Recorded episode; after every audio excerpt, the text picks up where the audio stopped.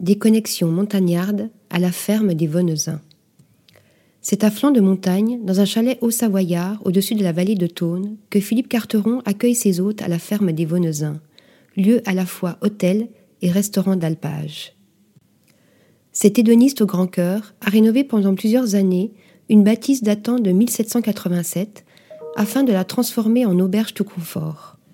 Amoureux du terroir, il régale les visiteurs de ses recettes rustiques et familiales, comme le traditionnel farçon, des petits pâtés chauds au citron confit et aux sauces vigneronnes, des quenelles de brochet du lac, sans oublier d'incroyables douceurs comme les bugneux, les bricelets ou l'incontournable clafoutis aux fruits des bois.